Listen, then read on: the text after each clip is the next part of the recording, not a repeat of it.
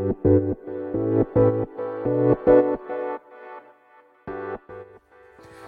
科行きの10分間始まります。こんにちは石川です。非常に天気がいい東京の朝です、えー、昨日も息子と娘を、えー、水泳に連れて行きました。で水泳のプールの中にあの入ることができないんですね。決まりで。コロナとかかな。だから全然わかんないんですけどどうやってるのか。あの先生曰くうまくなってる。ってことなので、えー、っとね、続けて頑張ってほしいと思いますね。はい。ではレターに参ります。たくさんのレターありがとうございます。お疲れ様です。いつも楽しく拝聴しています。昨今ウクライナ情勢もありガソリンを含めいろいろなものの値段が上がっています。インフレが起こった場合充実道場はこの辺りの影響はありますか？ご回答よろしくお願いします。はいありがとうございます。うーんそうですね。あるでしょうね。インフレが本当にねあのなってきたら道場の価格も、えー、上げていくしかないでしょうね。消費税が8%から10%になったのっていつですかね？もう数年前ですね。その時に値段を改定したのが最後になってますね。カルペディウム青山に関しては、まあ、これも難しいですよね。例えばね1,000円2,000円上げると。でもそのね影響でもうこう辞めちゃう人とか、ね、入会がガーンと減っちゃって結局はあのねトータルで下がっちゃうっていうのも困るし難しいです。僕の知り合いのジムはえー、っとなんだろう。あの充実じゃないんですけどね。なんと月会費を約、ね、6,000円急に上げるって、まあ、急にというかねこうシステムをちょっと変えて、ね、もっといいあのサービスを提供するってことにして6,000円上げるってことをされた方がいるんですけどもちろんその影響で辞める人もいてでも売り上げは、えー、前より上がってるっていうふうに聞きましたね。これはなかなかすごい判断だなと思いますけどね。で物の値段は僕は公共機関じゃないから道場は勝手に変えていいと思います急にねあの会費を10万にします別に法的には問題ないんじゃないですかねまあでもそういうことすると僕が多分損するんでしないですけどあのねだから小麦の価格とかこれもうねすごく上がってるのでラーメン屋さんとかがあの上げざるを得ないと思うんですけどその時に小麦価格の高騰によりなんとかとか言われるのは僕はあんまり好きじゃないですね。言う必要ないと思いますね。自由なんだから上げればいいと思いますしその上げ上がった値段に見合わないと思ったら勝手にお客さんは来ないだけなのでね特にラーメンなんて別に会員制じゃないんだから。だから関係ないと思いますね。逆にこうこびてるようで嫌なんですよね。こうこうこうなったから値段を上げさせてくださいっていうのは食べるもんなんかいくらでも他にあるんだから、ね、ラーメンを食べる必要はないわけで。だからそういうね店側もそういう説明はなく好きなようにやればいいと思いますね。からこう2年前の緊急事態宣言の時に道場を2ヶ月間閉めて、まあ、僕は完全に無収入。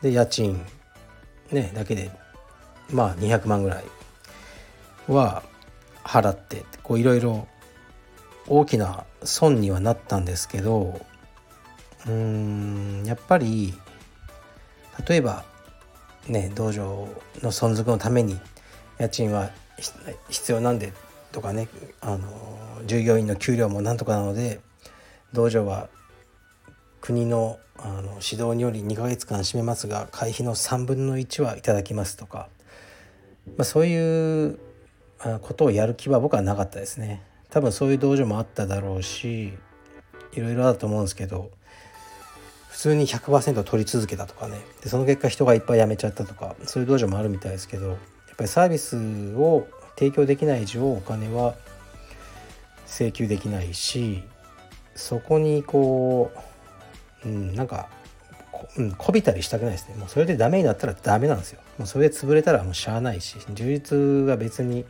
社会に必要なものでもないと思うんですね。と僕は思ってそういう意識で仕事をしてますね。で、まあ、逆を言うと、ね、だから「先生今月はお金がなくて会費が払えません」っていうのもまあ僕はやっぱもうないですよね。じゃあ今月はいいよとかそういうことはしてないですね。してた時期もありますね若い頃は。でも今はお互いにあのもう仕事としてね僕はやってるのでそういうことはしないですね。はいというわけで答えになってるかどうかわからないですがまあねだからこう仕事ね何でもいい時悪い時あるからいい時にしっかりお金を貯めておくことだと思います。で悪い時が来たら、ね、その嵐が過ぎるまでこうね少し赤字とかになっても耐えれるだけの体力がなかったらそれはもう自分が悪いと僕は思います。はいなんとか頑張って生き抜きます。次いきます。えー、っとこんにちは石川さん。いつも楽しく拝聴させていただいております。質問です。カルペディウムはリーボックとパートナー提携していると思いますが以前はルーカと行っていた記憶があります。充実の道場がスポーツブランドと業務提携など聞いたことがありません。どのような考え経緯でこのようなビジネスパートナーを探したのかまたそれぞれの立場のメリット提携内容などぜひ教えていただきたいです。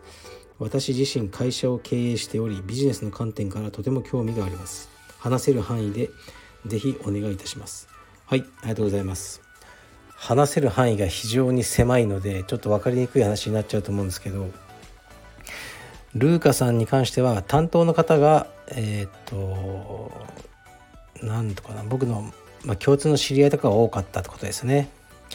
でそこからルーカさんから、まあ、リーボックに変わったわけですよね。ここのね変わったことも今思うと良かったのか悪かったのかいろいろ思うところはあるんですがまあ、リーボうんルーカさんの方が小さくてやりやすいですね仕事は。コラボ商品とかも作って売ったりできるし。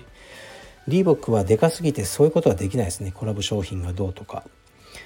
で、まあ、やろうとしたことあるんですけどねリーボックのでねカルペディエムでロゴの入った靴をとかでもまあじゃあ4,000足からお願いしますとかねそういう話になっちゃうんでまあ無理ですよねでまあ担当の人がやっぱりこう大事なんですよね。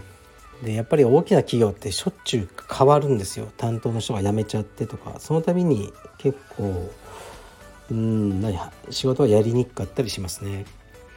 まあ、メリットというのはやっぱり地方の道場とかでリーボックって看板についてるだけで入ってくる方は安心されるみたいですよ。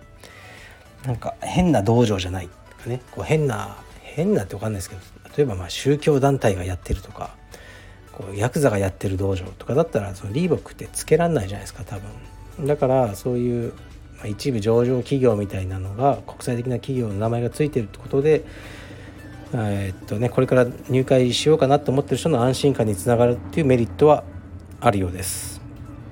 リーボックさん側のメリットはあるんでしょうかね。僕らと提携してそれはよくわからないですね。はい。ちょっとねあまり話せないことが多いです。うんでもねまあイメージそうですね。例えばなんだろうな。じゃあリーボックさんからまた離れてね新しいスポンサーうん。焼肉なんとかとかね例えば焼肉太郎とかいうそういう焼肉が分かんないですよ。かあの架空の焼肉ですよ。ロゴとかめっちゃダサくて焼肉太郎とかでももう月100万もらえるんだったら僕はもう焼肉太郎にしますね。はい。カルペディウム焼肉太郎でもいいな。月200万もらえるんだったら。はい。すいません。そのレベルの男です。はい。次いきます。えー、っと次最後にレターが多いですね。なかなか。石川先生こんにちは。選手としてではなくマスター世代に充実を教えるインストラクターや指導者には強さや指導のうまさも大事ですがかっこよさも重要ではないかと思っています。カルペディエムにはファッションやライフスタイルも含めて魅力的な先生が多いと感じていますが石川先生の自分のかっこよさを意識していることはありますか？はいありがとうございます。まあかっこよくないよりはかっこいい方がいいんじゃないですかね。まあ清潔感は必要じゃないかと思っています。うんでもねあのなんか僕整体とかマッサージとかよく行くんですけど最近こう若い子が多いんですよね。で僕の道場の近くにあるこうまあ針みたいなところもあるんですけど先生がなんかイケメンでこうサーファーみたいな感じの人が揃えられてて逆に行く気が起きないですね僕はあれ見てると。なんとなくいやおめえに針なんかわかんねえだろうみたいな勝手に思っちゃいますねもっとこう渋いやっぱじじいがなんかこう針の真髄を知ってるんじゃないかなと勝手に思ってしまいます。偏見です。別にこうね見た目チャラくても針が上手い人はいると思うんですけど充実においてはまあ清潔な方がいいでしょうね。とやっぱり NG はすごく太ってるのはやっぱダメですよね。健康産業なんで。すごくお腹とか出たままうん先生って言ってるのはやっぱ良くないんですね。だから僕もそこはすごくいい意味でプレッシャーでもう太ってはならないというのはあの常々考えてますね。それぐらいではないでしょうか。はい。じゃあ今日も頑張ります。失礼します。